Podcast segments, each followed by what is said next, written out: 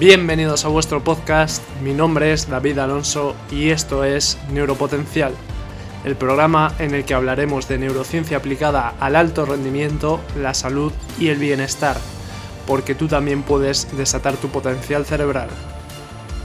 Bienvenido, bienvenida a un nuevo episodio de Neuropotencial. Hoy tenemos el placer de charlar con Luis Rodríguez, él es divulgador y experto en neurociencia y deporte Además, también es coach deportivo, mentor empresarial, conferenciante, locutor de radio y televisión, tiene podcast.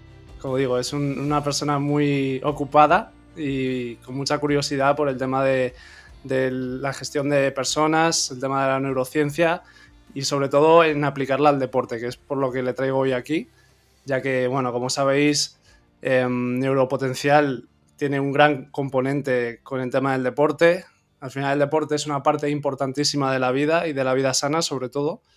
Y tenemos hoy a Luis Rodríguez para que nos hable de cómo a través de conocer nuestro cerebro podemos eh, mejorar nuestro rendimiento deportivo y bueno, ser mejores personas en definitiva. Así que bienvenido Luis, es un placer tenerte por aquí.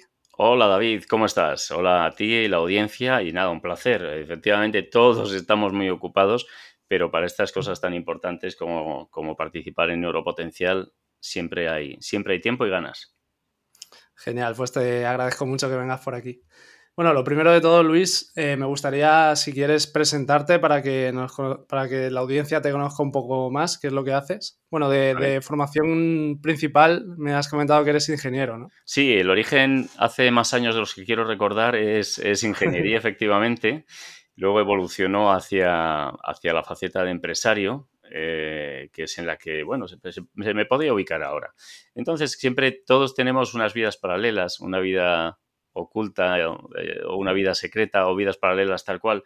Y, aparte de las telecomunicaciones o el audiovisual, mi gran pasión se convirtió parcialmente en mi profesión hace ya muchos años, hace ya unos 10, 12 años. Y ahí es donde está por los skills que acabas de mencionar. Soy divulgador y experto en neurociencia eh, general, neurociencia para la vida, para el día a día, pero especializado también en neurociencia para el deporte, para ayudar a la mejora del rendimiento.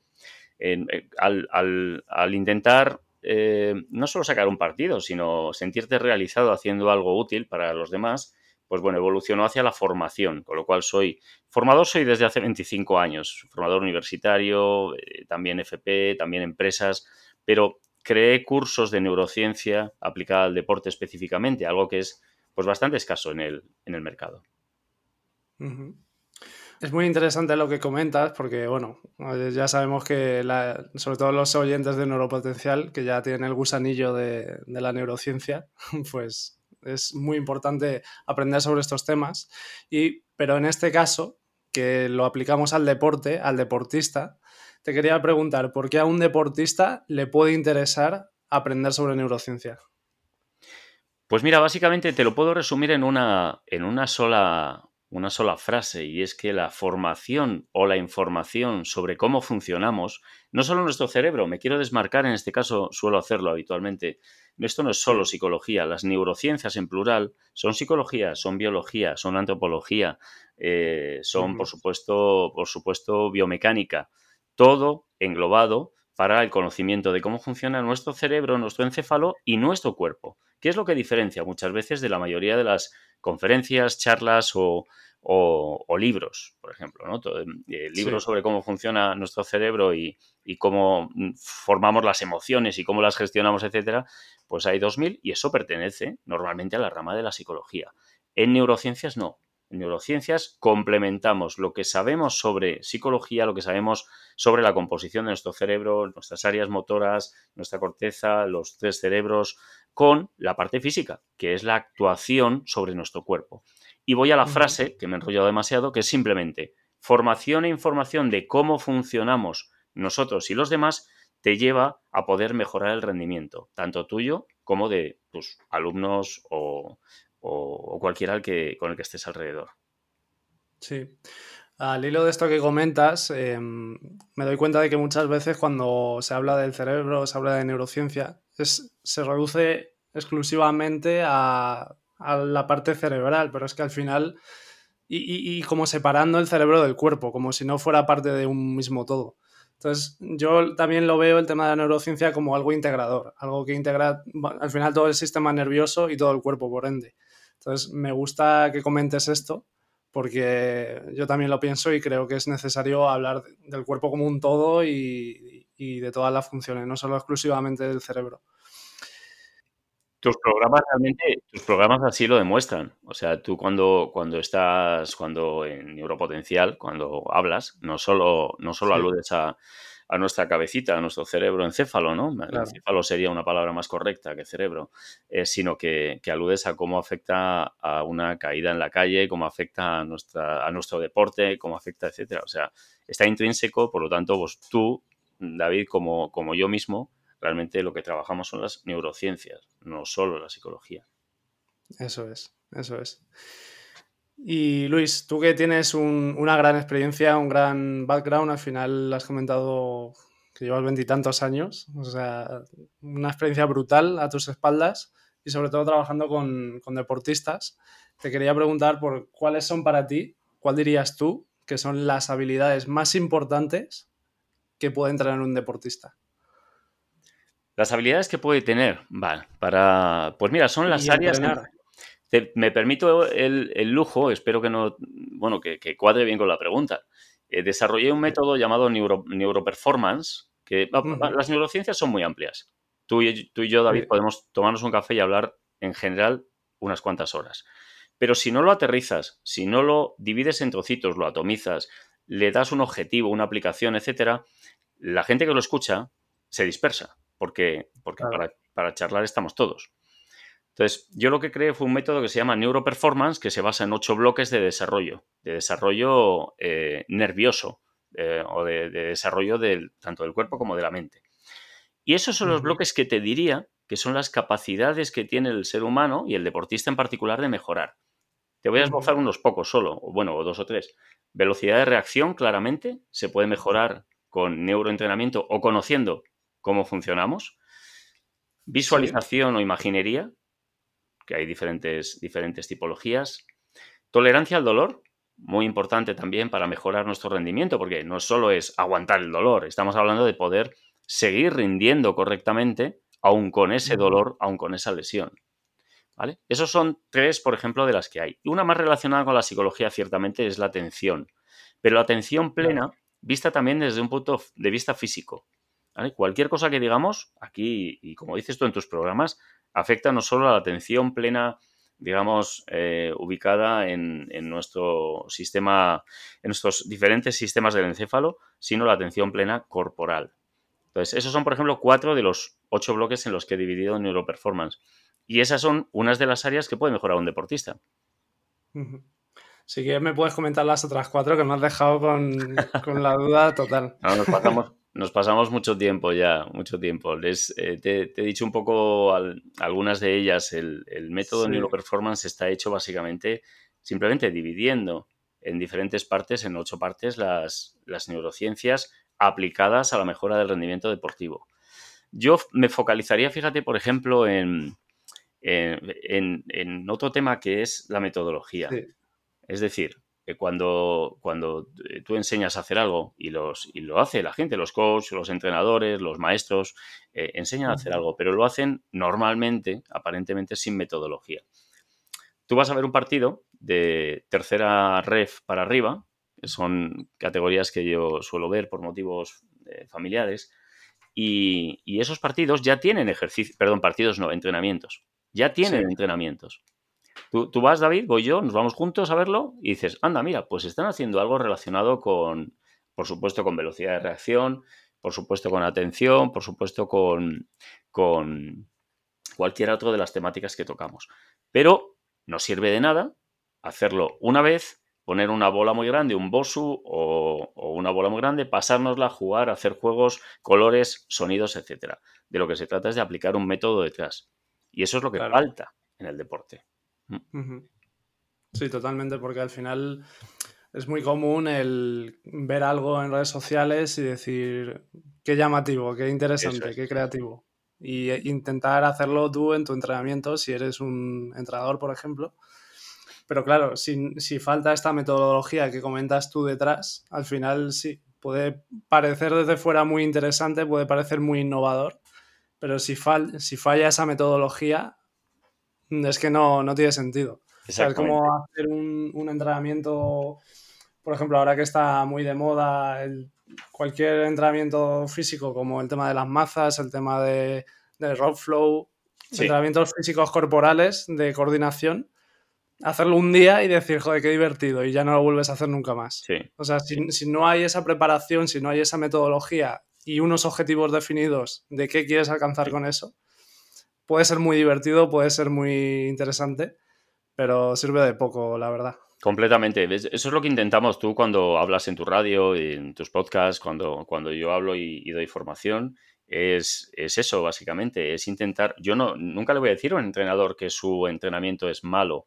Simplemente en muchas ocasiones no está bien estructurado o no está estructurado, sencillamente. Entonces, un chico, un joven, una chica, eh, no evolucionan como con neuroestimulación o con neuroentrenamiento, no evolucionan, porque no se trata de hacer un ejercicio hoy aquí te pillo, aquí te mato y fuera. Se trata de que ese ejercicio evoluciona en los macrociclos, mesociclos, micro, meso, macrociclos, etcétera. Es, por eso los preparadores físicos, por ejemplo, eh, nutricionistas, fisioterapeutas, agradecen mucho este tipo de conocimiento, porque lo aplican dentro de lo que ya saben que sí está con un método, que sí está modelizado, ¿no? Bueno, te, quería saber los ocho, los ocho temas, te los digo, pero muy por encima. Eh, hemos dicho atención plena o focalización de esfuerzos. También un tema extremadamente importante que descuidamos, que es la propiocepción y la mejora sensorial el conocimiento de, dónde está tu cuerpo, de, las posibilidades de propiocepción es brutal. Ahí es donde en Neuroperformance lo que hacemos es aplicar diferentes modalidades de ejercicios para poder mejorar esa, esa propiocepción. Luego la percepción de ti mismo y la gestión emocional. Y con eso creo que cubríamos los, ocho. Vale.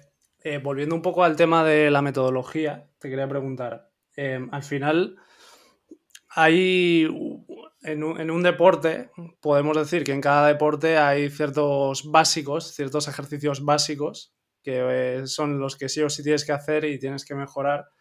Y los, siguiendo el principio de Pareto, quizás son los que más eh, beneficio te vayan a dar. Pero, eh, y digamos que estos ejercicios son específicos del deporte. Pero estos otros ejercicios, más de neurociencia, más de, estos que estamos comentando, que mejoran tus capacidades eh, físicas o corporales o no sé cómo llamarlo, mm. fisiológicas incluso, ¿cuál es, el, ¿cuál es el ratio? ¿Cuál es el componente que tiene que tener? Es decir, porque las horas de entrenamiento no son infinitas y a veces para meter este tipo de entrenamientos hay, que sacrificar los básicos. Entonces, eh, ¿hasta qué punto merece sacrificar estos básicos. Vale, mira, se puede ver, lo, que acabas de decir es muy típico de eh, entrenador de normalmente equipos deportivos que dice, no puedo hacer nada de lo que me estás contando porque no me da tiempo por eso te lo digo. Porque estoy pensando lo que van a decir. A mí me lo, han dicho, me lo han dicho también, no te, no te, preocupes, desde luego, me lo han dicho bastantes veces. Sí. Eh, vamos a ver, el eh, Pareto funciona, ¿no? Pero en este caso, la, potencialidad, tú tienes que ver como, como un, bueno, no tenemos un grafismo aquí para enseñarlo, pero a veces pinto un cuerpo humano en el cual tienes diferentes llenados de conocimiento y de habilidades, son hasta la cintura, hasta la parte del plexo solar, eh, hasta el cuello, hasta la cabeza. ¿Dónde entra el neuroentrenamiento? Lo que, bueno, pues por aquí estamos hablando, divulgamos, o esos ejercicios extra que nos ayudan. Depende lo primero de la edad. lo ideal es, igual que pasó con la psicología deportiva hace, hace 30, 40 años, eh, que se incorpore dentro del deporte en sí mismo, ¿no? Eso sería lo ideal. Por lo tanto, los jóvenes, las canteras o los, o los jóvenes deportistas entendían ese conocimiento, insisto, no solo los ejercicios y coger habilidades motoras, sino el conocimiento de por qué está pasando lo que está pasando. Si a un chaval a los 12 años le dices por qué le está doliendo algo, le enseñas hasta métodos para que no le duela, métodos neurológicos, no estoy hablando de, concéntrate y piensa que no te duele, no, eso es psicología. Estoy hablando de métodos que afectan al sistema nervioso y que pueden evitar el dolor. Si le vas enseñando eso en base, su cuerpo se va llenando como de líquido, en una, bueno, una, para que veamos gráficamente, esto sale mejor cuando lo pintas, eh, se va llenando y vas teniendo una base, una base notable. Al final, un adulto, como puedo ser yo, eh, si me coges y me metes a hacer eh, ejercicios mm, neuroentrenamiento, probablemente no pasa de un 20% a mi mejora de rendimiento. Probablemente. Con lo cual, la pregunta tuya, ¿en qué porcentaje mejora nuestro rendimiento? Depende bastante de cómo evoluciones y también de tu captación. Tú y yo, David, que somos deportistas que no profesionales, pero que, nos interesamos y, hacemos mucho deporte, captamos mucho mejor todas esas variaciones. una visualización, una, una, práctica, yo me dedico a las artes marciales, una práctica de un kata en karate o una forma en otras artes marciales que practico eh, a ciegas eh, o, eh, o, practicando solo parte baja del cuerpo, parte alta por separado, etcétera, tiene un rendimiento mayor en los jóvenes, luego tiene un rendimiento bueno en mí, que ya soy mayor pero deportista, y tiene un rendimiento óptimo en un profesional, claro. Pero el profesional solo necesita ese 10%. Sandra San, Damián Quintero, los campeones mundiales de, y, olímpicos de, karate practican ese tipo de movimientos, ese tipo de entrenamientos, lo podéis ver en YouTube. Y, de una forma consecuente y metodológica además. Eso les añade ese 5 o 10% para ser lo que son. Y te hablo de eso o te hablo de Rafa Nadal. Alcaraz, por ejemplo. El nuevo tenista de moda, le he visto ya en YouTube haciendo ejercicios que son de neuroentrenamiento completamente. Es ese tanto por ciento que les hace estar en la élite. Claro. Y, más si han empezado a hacerlos desde muy jóvenes. Claro. Y aquí em, quería enfocarlo mm, volviendo a creencias que puede tener la gente, creencias probablemente erróneas. Está el tema de la edad, que tú ya lo has comentado. Y es que, eh, bueno, has comentado que cuando más joven eres, más capacidad tienes para, mejorar en ese sentido.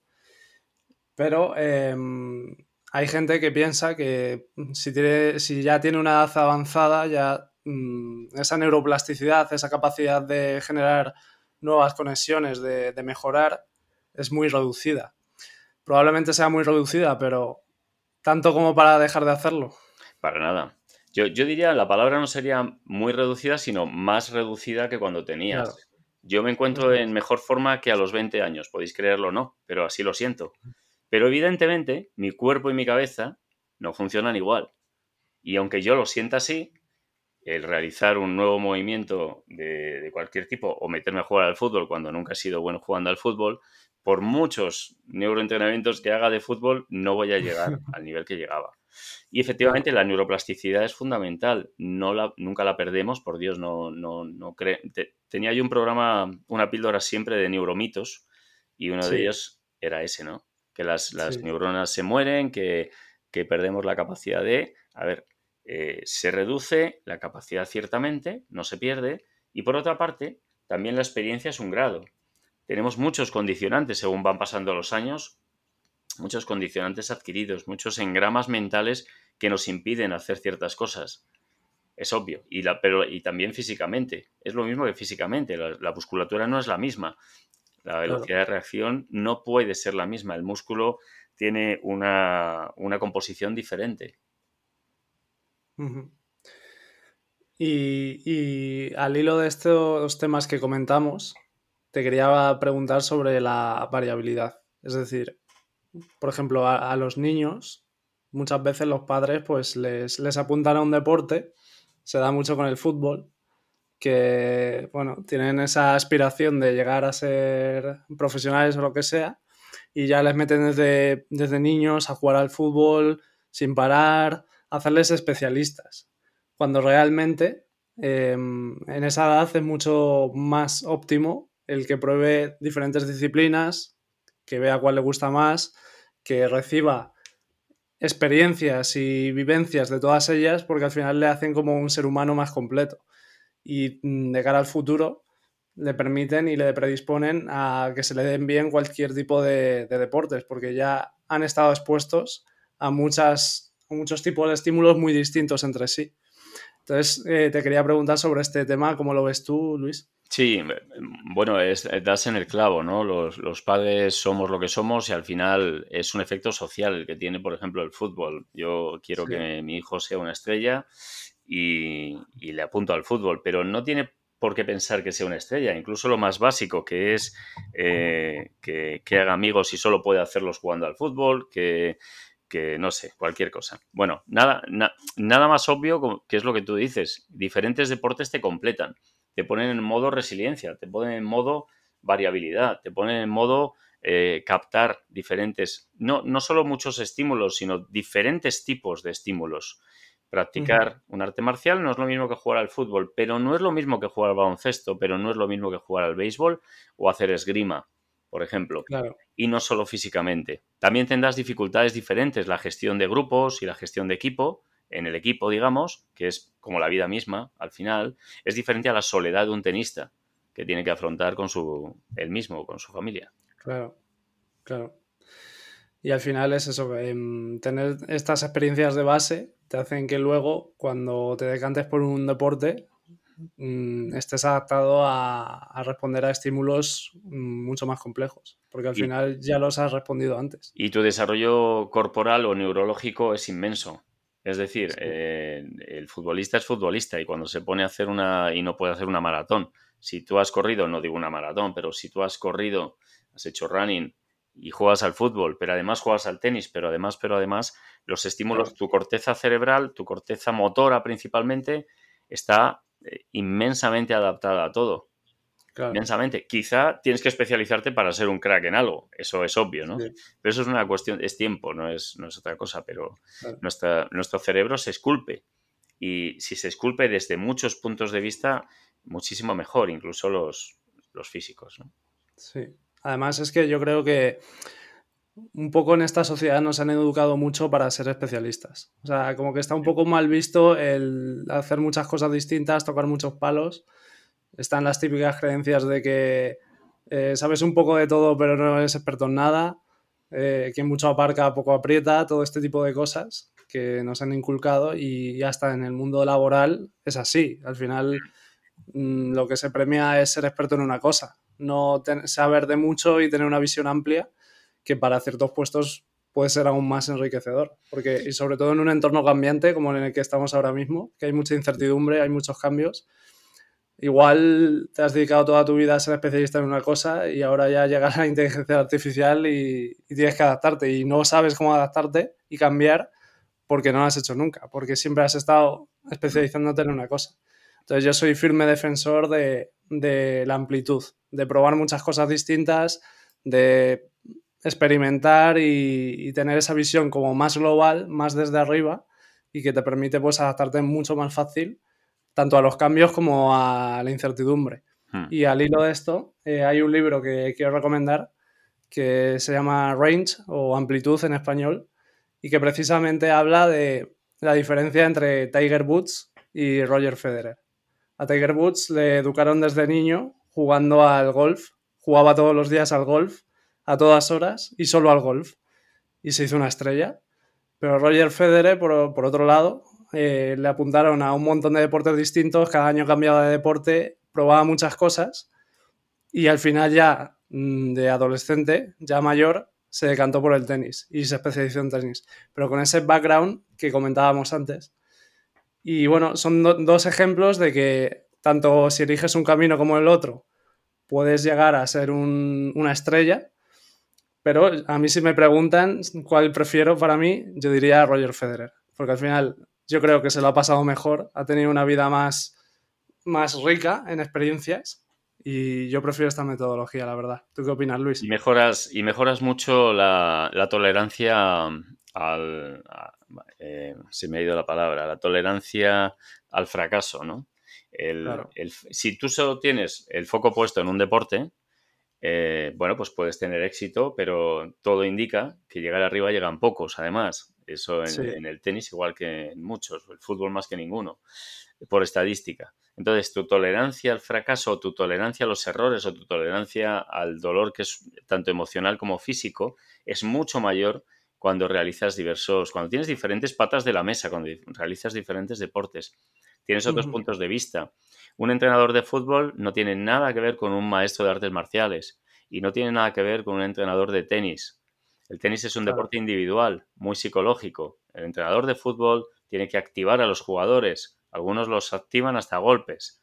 Entonces, eh, es muy diferente todo. Si percibes diferentes ambientes, realmente al final tu, tu, mente, igual que tu cuerpo, se moldean y se modulan de diferentes formas y eres mucho más resiliente. Al final te adaptas en estos tiempos tan cambiantes, ¿no? Claro. Y cambiando un poco de tema, Luis, em, bueno, como decía antes, tienes una experiencia brutal, has trabajado con muchos profesionales deportivos y te quería preguntar, en toda esa experiencia, con, has tratado con muchas personas distintas, ¿cuál dirías tú que son las limitaciones más comunes que tienen estas personas? Eh, pues mira, eh, seguro que podríamos decir varias, pero yo insistiría en el método. Y, el, y no estoy abogando porque seamos aburridos y porque tengamos un planning mensual, trimestral, anual, que siempre sea el mismo. No, no. Estoy, eh, bueno, podríamos aludir obviamente al esfuerzo, a no sé qué, pero yo creo que lo que carece la gente por, por la incapacidad que tienen de, de, gestionar las, las, situaciones y gestionar la evolución a lo largo del tiempo.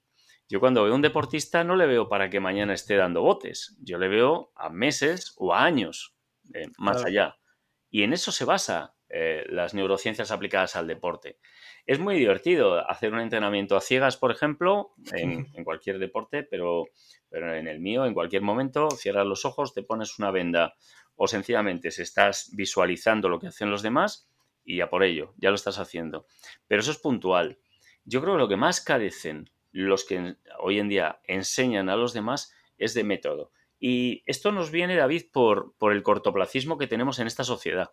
Total. ¿eh? O sea, lo que has dicho tú antes, eh, casi todo nos viene un poco de la sociedad en que estamos rodeados.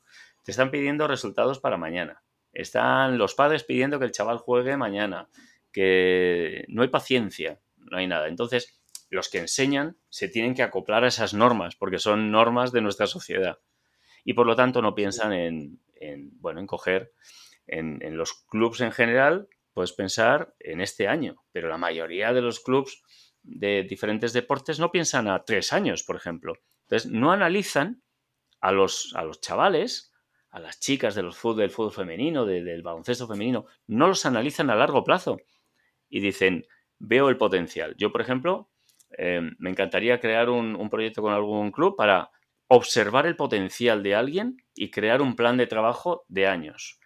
Porque al final lo que se busca es la inmediatez. Y creo que esa es una de las grandes carencias del deporte actual. Sí, además es, bueno, iba a decir bonito, no sé si bonito o solo curioso, pero el deporte al final es una metáfora de la vida. Absolutamente, es, un espejo, sí, sí, sí. Claro, todo, todo, lo, todo lo que estamos hablando hoy realmente aplica también para, para la vida, para todo. Y al final el cortoplacismo y la impaciencia y esta sociedad de todo ahora y todo al instante y sin esfuerzo se, ejemplifica también en el deporte. Y al final es un problema endémico que hay hoy en día y mm. es el quererlo todo al instante y donde fallamos muchos o donde falla la gran mayoría de las personas es en la falta de, de tener claros sus objetivos, qué es lo que quieren alcanzar, pero además eh, diseñar un plan estratégico, diseñar una metodología, el método que decías, que te vayan a llevar con, con X eh, trabajo hacia ese objetivo. Normalmente mm, la gente es un poco culo veo, culo quiero. Quiero éxito, quiero triunfar en este deporte, quiero X trabajo pero se olvidan de, lo que hay que hacer para llegar hasta allí y de que es un trabajo de años, no es un trabajo de, venga, lo quiero y mañana lo tengo. Y, además esto es muy positivo en el deporte porque yo creo que el deporte te enseña a tener un poco más esa mentalidad a largo plazo, hmm. más esa mentalidad de sacrificio y de esfuerzo y, que, por ejemplo, mm, una vida, yo lo veo, por ejemplo, en las personas que no practican deporte. Las personas que no practican deporte suelen tener esa visión más a corto plazo, eh, más indisciplinada. Y sin embargo, las personas que practican deporte, yo veo que, les beneficia a nivel de disciplina, a nivel de saber que todo requiere un esfuerzo. Mm. Es el deporte es un espejo de la vida eh, y, bueno, a veces de la sociedad también, ¿no? Hay, hay, un filósofo coreano, de origen coreano-alemán, que nombre impronunciable para mí, que, habla de la sociedad del cansancio. Vivimos en la sociedad del cansancio. Es muy famoso, es, es, filosofía de la calle, digamos, entendible por cualquiera. Y, y es en lo que vivimos, la sociedad del cansancio, tiempos exponenciales. Y bueno, pues con, con, las neurociencias y la enseñanza que intentamos dar o con estas charlas o similar, lo que intentamos es que la gente sea consciente de, de, cómo vivir mejor. Y por supuesto, cuando educas a, a unos, eh, a unos niños y niñas o jóvenes dentro de estas temáticas y les enseñas a gestionar las emociones incluso desde un punto de vista físico, como, como intento hacer yo, les haces conscientes de su cuerpo, de sus sentidos, de que pueden mejorar ciertas cosas, eso a nivel personal es un mundo, es una maravilla. Les estás educando como personas. Sí. sí, sí, al final es lo bonito, que, que el deporte tiene muchas transferencias para la vida y además, si, si personas como tú les enseñan a los deportistas, en este caso además, si son niños, mejor aún, a gestionar sus emociones, pues al final a través del deporte, que es como un juego, están aprendiendo a ser mejores personas y a convertirse en adultos responsables y, y con una mejor salud mental. Entonces es, muy bonito esta... Incluso una, una, de las cosas que intento provocar siempre en, en, comparación es cuando, cuando un gestor de grupos, un entrenador, les obliga, les obliga, bueno, les pide activarse a activarse eh, mediante motivación, ¿no? La motivación es, eh, tiene un efecto a veces inmediato, a veces largo plazo, depende. No es lo mismo motivar que activar. Pero lo que digo de qué, hago yo y qué hacemos los que nos dedicamos a esto es básicamente que el entrenador se puede motivar, pero si no, le, si no sabe la persona, tanto que enseña como la que recibe el mensaje, por qué, cómo está funcionando esa motivación, esa motivación puede ser de corto plazo puede ser cortoplacista. Cuando sabes realmente cómo, cómo funcionan nuestras emociones, tanto físicamente como mentalmente, cuando sabes que esa motivación que te está llegando, que te activa, tiene un efecto en tu organismo, neurotransmisores, sistema nervioso, cuando sabes que una lesión, me dice mi entrenador que no me preocupe, que se me va a curar, pero yo sé cómo se cura internamente, eh, a nivel de, insisto, sistema nervioso, es doblemente efectivo.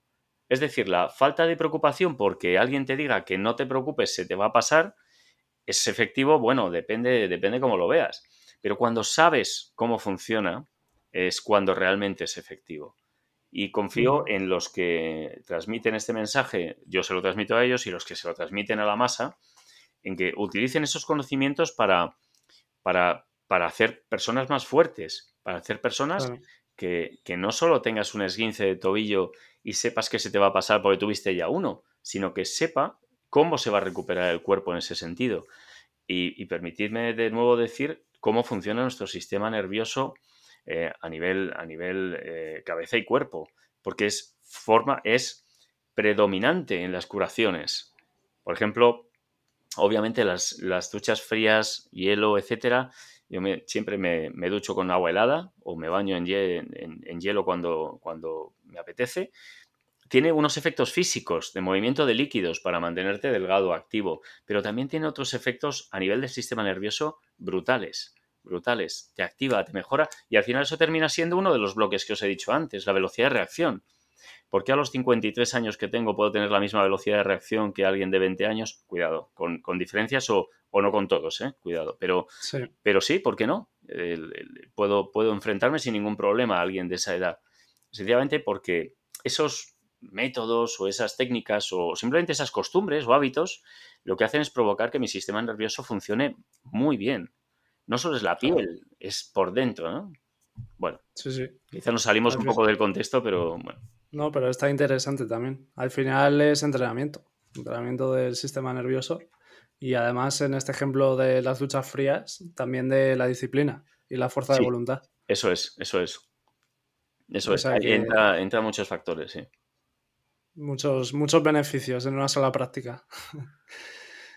y mm, antes hablabas de la motivación. yo te quiero preguntar, ¿qué opinas tú de la motivación? ¿Crees que, porque hoy en día yo te doy mi, opinión personal, se le da demasiada importancia a la motivación y como que se la ve como algo necesario para actuar, pero en realidad mm, yo pienso que la motivación es de corto plazo y si tú quieres hacer algo no puedes estar esperando tener motivación para hacerlo.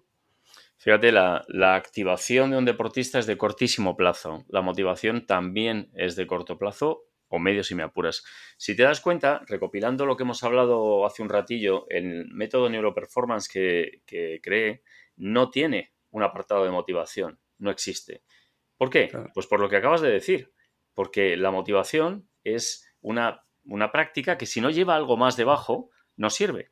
Para mí la motivación es entender nuestro cuerpo, entender nuestro sistema sensorial. La motivación es hacer una buena percepción visual y con los sentidos. La motivación es una buena gestión emocional. Ahí sí, ahí sí lo meto, la psicología emocional. Pero las emociones incluso entendidas desde un punto de vista físico. ¿Cómo responde nuestro cuerpo? Nuestro sistema entérico, cómo funciona nuestro segundo cerebro, nuestros intestinos. Si tú comprendes todo eso y lo gestionas, no necesitas motivación. Vale, siempre viene bien, ¿no? Incluso que te digan que has hecho las cosas bien, todo, todo viene bien, todo suma.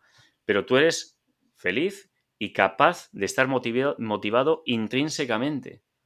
Intrínsecamente. Y es más importante. pues me ha, gustado mucho esto que has comentado de que la motivación, si no hay nada debajo, no sirve de nada. Y es que yo también lo veo así y lo veo como que al final yo lo que metería por debajo de la motivación, además de todo lo que has comentado, es el propósito, es el saber por qué quieres hacer algo. O sea, que, no lo que tu fin sea grande, que sea algo a nivel incluso de identidad tuya como persona, que no sea un fin banal de mm, ganar dinero o ganar eh, reconocimiento, que a lo mejor si ese es tu propósito en la vida te puedes llenar tanto como para no depender de la motivación pero yo sí que veo que si, tu objetivo está integrado contigo y con tu propósito, no necesitas tanto esa motivación para actuar. Eso lo, eso lo describe muy bien la pirámide de Diels. Eh, todos conocemos la pirámide de Maswell de necesidades humanas, que es la de bueno, seguridad, seguridad básica, un techo, el hambre, etc. Hay una pirámide que, creó el, psicólogo Diels, eh, se puede buscar en internet, y ese se llama eh, no se llama neuropirámide, se llama ah, los niveles neurológicos, perdón, niveles neurológicos. Es, imagínate, la pirámide de, de, las necesidades de Maslow, he dicho Maswell yo creo, de Maslow, de necesidades humanas. Maswell era de, por eso soy de Teleco en el fondo, porque me vienen las corrientes y las intensidades. Eh, de Maslow, pues esa pirámide en términos neurológicos. Y ya neurológicos no de sistema nervioso, pero sí están las ilusiones, creencias, el yo, el ego, eh, la familia, el entorno. Todo lo que, lo que tú has dicho está reflejado en esa pirámide que cuando está alineada, esa es la motivación pura. Es lo que tienes, tú un objetivo, un propósito en, hacer algo, da igual en la vida, en, hacer algo concreto, en sacar un cinturón, en, mejorar. Muy interesante esto que comentas, Luis. Y, luego te quería preguntar por el tema del ego en relación con, por ejemplo, los deportes de equipo. Eh, ¿Cómo es o cómo, no sé si tú ayudas a gestionar esos temas también? En plan, tema de envidias, rivalidades, todo esto. La verdad es que te tengo que dar, bueno, yo también profesionalmente soy coach deportivo, ¿vale? Entonces, desde el punto de vista del coaching, podemos manejar el ego podemos gestionarlo, pueden, el ego en equipos, podemos gestionar el liderazgo, podemos hablar de ello. Pero como hoy estamos hablando de neurociencias, te diré la, misma respuesta que la motivación.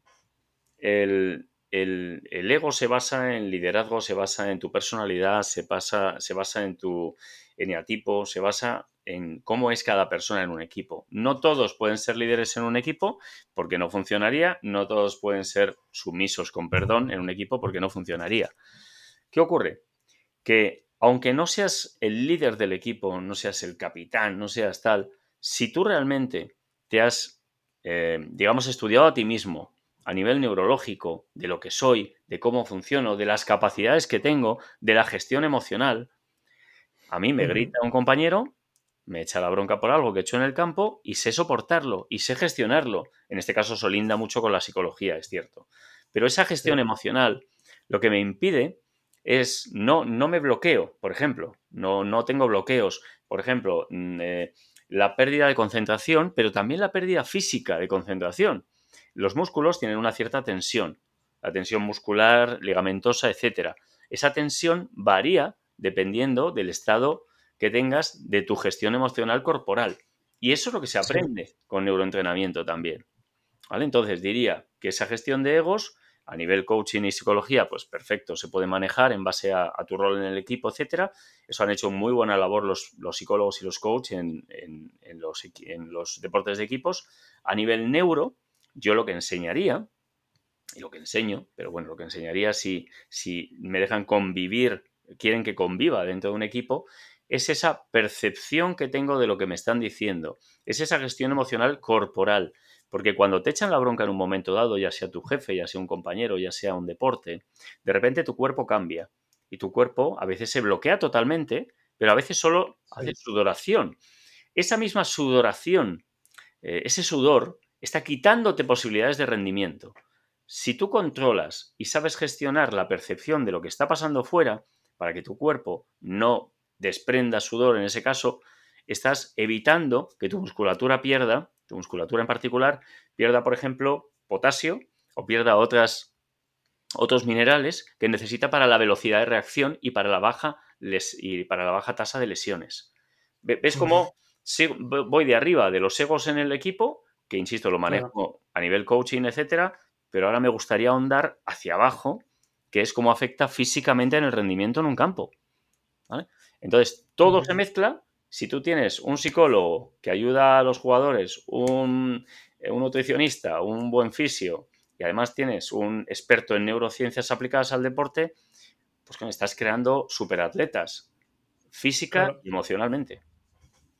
Sí, al final mm, atacas a todos los frentes y, y al final pues es una persona completa y que no tiene una, una carencia en uno de los frentes, en uno de los niveles. Y eso no quita que el líder del equipo va a seguir siendo el líder del equipo y eso no quita que tengáis mejor o peor relación o que te lleves incluso bien o mal con ciertas personas porque el carácter emocional, el carácter es diferente y, y hay incompatibilidades.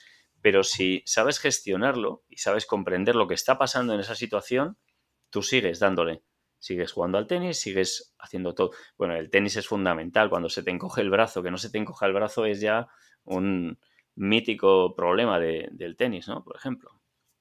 Qué interesante. Has comentado ya en un par de ocasiones el tema de la gestión de emociones a nivel física o a nivel corporal. Me gustaría que hablaras de esto, porque además, eh, bueno, eh, el podcast que ha salido la semana anterior a este eh, justo he hablado de gestión de emociones y lo he tratado más a nivel psicológico. Me mm. gustaría mm, ver cómo, lo tratas tú a nivel más corporal. Vale, mira, por supuesto las emociones se pueden entrenar y eso ya lo habrás dicho la semana pasada, lo dirás continuamente, pero también se pueden entrenar físicamente.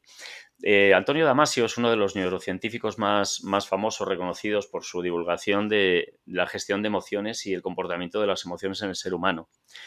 La emoción habitualmente tiene una curva, una curva es una campana de Gauss, que lo único que puedes hacer con ella no vas a hacerla desaparecer. Lo que puedes hacer es bajarla en intensidad y bajarla en el tiempo. Entonces, la gestión de las emociones puedes controlar ciertos parámetros de ellas. Corporalmente, todos sabemos que una emoción, tanto positiva como, como negativa, vámonos a las negativas en el sentido, o las de valencia negativa, que se dice, eh, la tristeza, la ira, eh, eh, vámonos a esas, provocan unos cambios en el cuerpo y provocan un bloqueo y provocan la generación de ciertos neurotransmisores. Em, por otra parte, hablaba de Antonio Damasio porque él acuñó la, eh, la palabra del marcador somático y es que nuestro cuerpo en muchas ocasiones se adelanta a nuestro cerebro, aunque parezca algo extraño, los que nos dedicamos a esto, pues sabemos, sabemos lo que es y que es totalmente cierto. Nuestros intestinos y nuestra parte de nuestro sistema entérico lo que hace es detectar esas situaciones antes incluso que nuestro cerebro tome ciertas determinaciones. Por lo tanto, nuestro cuerpo, en cuanto a sensibilidad, sensaciones, toco a alguien, eh, me han tocado, me han empujado. Ya solo los sentidos están ayudándote a absorber información. Luego la información visual. Todo eso corresponde a información que sube desde nuestro cuerpo y desde la vista, olfato y, el resto de los sentidos hacia nuestro cerebro para tomar decisiones. Y la decisión es que tengo miedo. Y la decisión es que va hacia la amígdala, una parte de nuestro encéfalo, que lo que dice es que tengo miedo. Detecto que es una situación de miedo, como la de antes de nuestros ancestros cuando venía un tigre y tenían que, correr. Esa emoción de miedo lo que provoca es una activación corporal. Antes nos servía para huir, por ejemplo. Ahora nos sirve, como no huimos, nos quedamos con esa emoción y nos quedamos con esa, eh, con esa activación física que nos provoca, nos provoca problemas, nos provoca sudoración, nos provoca eh, de repente calentamiento del cuerpo. Entonces, gestión de emociones a nivel físico, también ser consciente de cómo funciona nuestro cuerpo frente a esas emociones, ser consciente que el cuerpo está recogiendo información de forma continua, incluso antes que nuestro cerebro, y practicarlo. Por ejemplo, en este caso se pueden hacer entrenamientos emocionales, entrenamientos en entornos tóxicos, griterío, eh, cómo se prepara un atleta para ir a un estadio rodeado de, de, 100.000 personas eh, que están en contra tuya. Bueno, pues se puede entrenar en entornos tóxicos, tanto ruidosos como, eh, como muy emocionales. Em, tiramos de la memoria, tiramos de la experiencia, situaciones que emocionalmente nos han machacado, que nos han matado, bueno, tiramos de ellas para encontrar una solución a ello. Y por último, razonando. Las emociones razonadas, integrando eh, el conocimiento que, ejecutamos dentro de nuestra corteza, nuestra corteza prefrontal, que es la que razona, es la última parte del cerebro que se ha desarrollado, si razonamos el miedo, le quitamos muchísima incidencia. Entonces, bueno, son poco incidencias sobre, sobre nuestro cuerpo y, al final, si te das cuenta, mis comentarios saltan del cerebro al cuerpo, saltan de la psicología a la neurología, porque al final el cerebro es un sistema nervioso igualmente. Claro. Y, está todo ligado e interrelacionado. Y también hay bloqueos, igual que se te bloquea un brazo, se te bloquea una parte, bueno, una parte o, algo, alguna función cerebral ejecutiva. Y, me, ha, llamado la atención lo que comentabas de entrenar en ambientes tóxicos y me ha parecido muy, muy interesante, la verdad. E incluso eh, decías, eh, recordar emociones y situaciones pasadas dolorosas o intensas. Y aquí podemos eh, ligarlo con el tema de la visualización, que es otra de las herramientas más potentes que, tenemos para, para entrenar este tipo de cosas. Sin duda, es uno de los bloques de neuroperformance. Eh, la visualización, imaginería, tiene muchos nombres. O la estimulación también. Hay, hay dos formas de entrenarlo. Bien con, viene, eh, eh, digamos, capando este sentido y que no haya contacto visual. Y segundo, y segundo con visualización pura. a todos se nos queda el movimiento de un deportista que ha hecho viéndolo en la televisión y yo lo puedo llegar a reproducir de una manera decente posteriori. Esto se basa todo en las neuronas espejo, en la parte de imitación, quiero decir, en neuronas espejo, que lo que hacen es que lo que vemos somos capaces de imitarlo. Gracias a eso aprendemos. Se desarrolla muchísimo cuando somos pequeños hasta los 12 años la capacidad de imitación de los adultos, a los adultos, ¿no? Y la parte que más me gusta a mí es la visualización, eh, digamos, sin sentido de la vista, capando el, el sentido de la vista. Porque no solo te ayuda a que esa, esa imaginación que tienes y visualización de escenarios eh, se quede mejor copiada en nuestra copia en gramática, sin, en las copias en gramáticas que tenemos, que es la memoria, sino que también activas otros sentidos. Por ejemplo, el de la propiocepción. No hablo de olfato, quizá el oído sí, pero la propiocepción, que es nuestro sexto sentido, es una barbaridad. Es decir, tú te pones a hacer un ejercicio cualquiera en, sobre una pierna simplemente parado, nada más, una pierna, para hacer equilibrio, para hacer ejercicio de propiocepción. Bueno, pues hacerlo con la visión en un punto de la pared, etcétera, hacerlo sin visión es totalmente diferente. Por lo tanto, el sentido de ti mismo, de la propiocepción, de cómo, dónde está cada parte de tu cuerpo, cómo te mejora muchos aspectos deportivos y de la vida. Que, que los esguinces no se producen solo en un campo de fútbol, los esguinces se, se producen andando por la calle. Entonces, esa propiocepción de dónde está nuestro cuerpo, cómo puedo reaccionar antes ante un, ante un, ante un problema físico en este caso, se consigue gracias, bueno, se consigue, se mejora gracias a la visualización con, sentido de la vista eh, cerrado, sin, utilizarlo. Qué interesante. Y ahora quería hablarte de, bueno, quería hablar de la atención, que para mí es, eh, de hecho, en el, siguiente episodio, en el siguiente podcast, voy a hablar solo sobre la atención y digo que para mí es una de las capacidades más importantes, si no la más importante que puedes eh, entrenar como personas. Y es que al final, eh, tener una buena capacidad de dirigir tu atención y de foco en lo que estás haciendo, para mí es vital, sobre todo si hablamos de rendimiento. ¿Cómo lo ves tú, Luis? Sí, eh, bueno, eh, coincido totalmente porque es algo, es algo obvio, ¿no? Eh, la atención sobre todo se basa en nuestra capacidad de discriminar y filtrar eventos exteriores. Tenemos un, bueno, un sistema formado por diferentes partes de nuestro cerebro, el sistema reticular ascendente, que es el que, por ejemplo, por decir un ejemplo muy, muy habitual, eh, te compras un coche de una marca y empiezas a ver ese coche y esa marca por todas partes. Eh, los coches estaban ahí, siguen siendo los mismos, pero antes no los veías. Sencillamente, de los miles y miles de em, eh, estímulos que te llegan a tu cerebro por hora, segundo, minuto, día, están cuantificados, pero da igual la cifra, tenemos que filtrar. Entonces, ese sistema es el que filtra toda la información de los ojos que llega, el audio, los oídos, el olfato, toda la información se filtra para solo coger la información importante. Entonces, cuando practicas atención plena, focalización, eh, gracias a, diferentes metodologías, pues lo que haces es eh, reforzar ese sistema que ya tenemos per se como, eh, como nuestra biología. Todo lo que nos viene, todo lo que estamos hablando, es biología pura, que nos viene de antes, con una diferente utilización. Entonces, lo que haces es reforzar esa capacidad de percepción visual o de atención plena o similar. Simplemente estás filtrando y eres capaz, yo soy capaz de trabajar en entornos muy ruidosos. Eh, sinceramente no lo he entrenado, me ha venido un poco de serie en los últimos años, pero supongo que mi cuerpo eh, se ha ido acostumbrando por cada vez trabajar más online, cada vez trabajar más en cafetería, hotel, eh, en casa con ruidos, cualquier cosa, se ha ido entrenando, pero también se puede entrenar, obviamente. Y mm, Luis, te quería preguntar, al final, con el tema del neuroentrenamiento, existen muchos gadgets, muchos dispositivos eh, para, bueno, yo he visto de todo, eh, gafas de estroboscópicas, un montón de, historias súper chulas.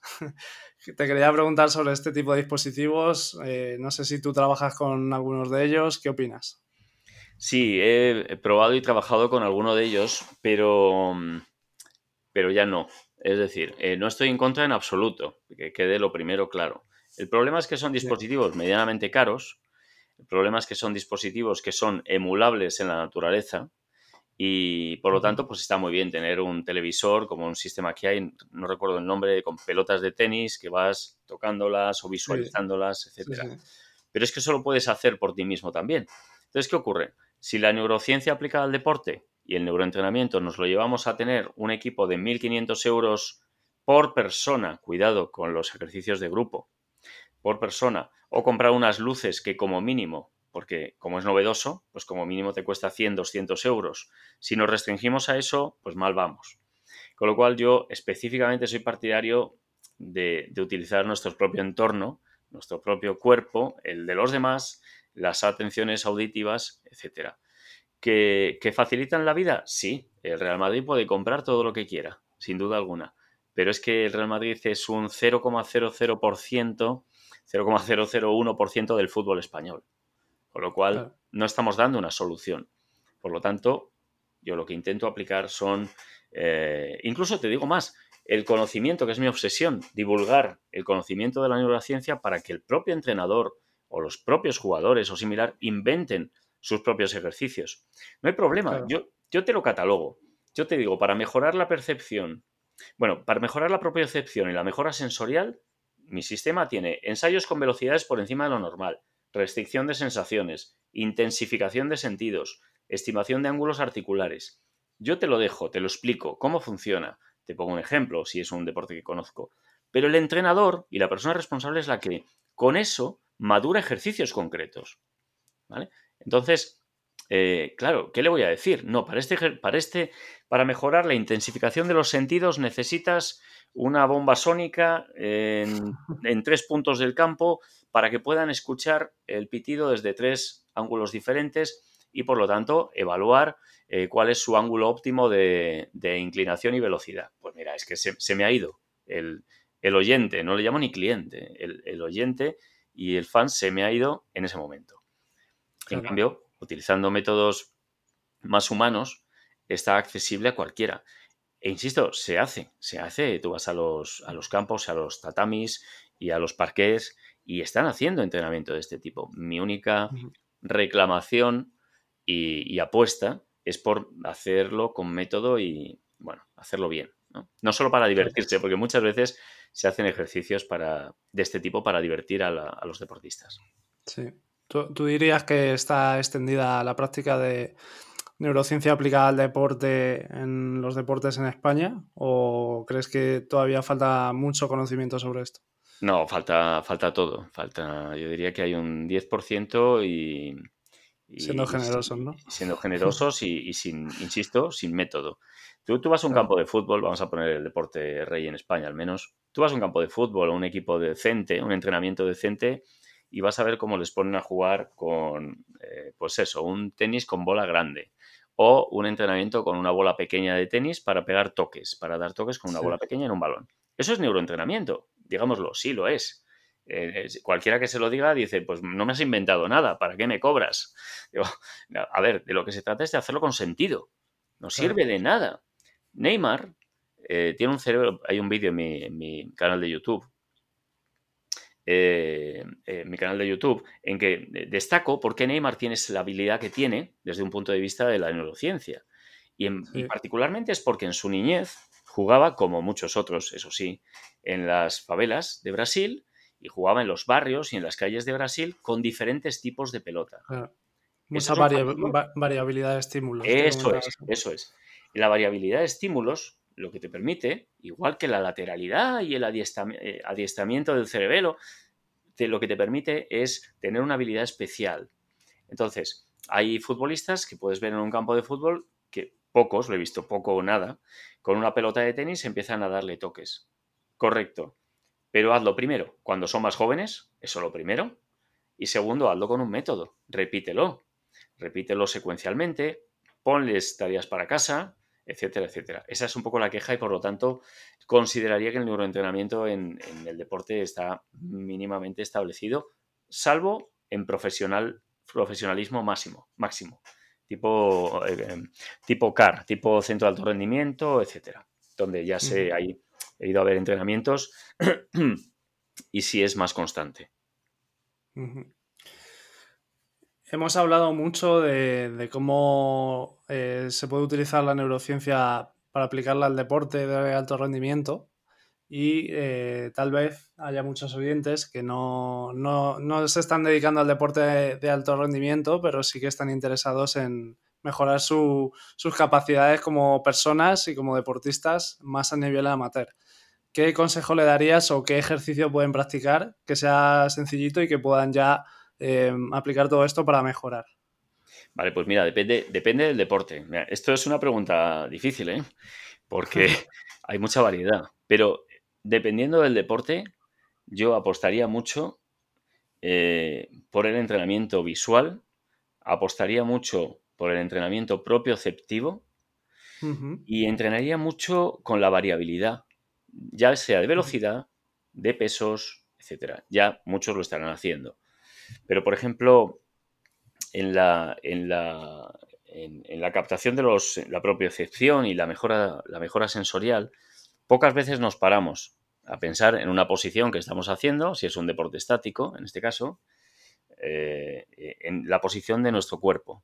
Donde ser conscientes de ello nos trae bastantes mejoras. Pero por decirte día a día, por ejemplo, algo que puedo hacer yo en el tatami cuando, cuando entreno, a mí me gusta mucho mucho, mucho, y disculpa que me centre en este caso en, arte marcial, me gusta mucho visualizar eh, en el sentido de, eh, no visualizar, sino eh, realizar las catas o, el movimiento que sea con ojos cerrados. Me da un plus absoluto de posicionamiento. ¿Vale? Luego te lo grabas, te lo dicen, oye, bien, mal, ha ido mejor, tal. Después me gusta mucho el, equilibrio, potenciar el equilibrio y la propiocepción. Es bastante, por no decir, muy importante.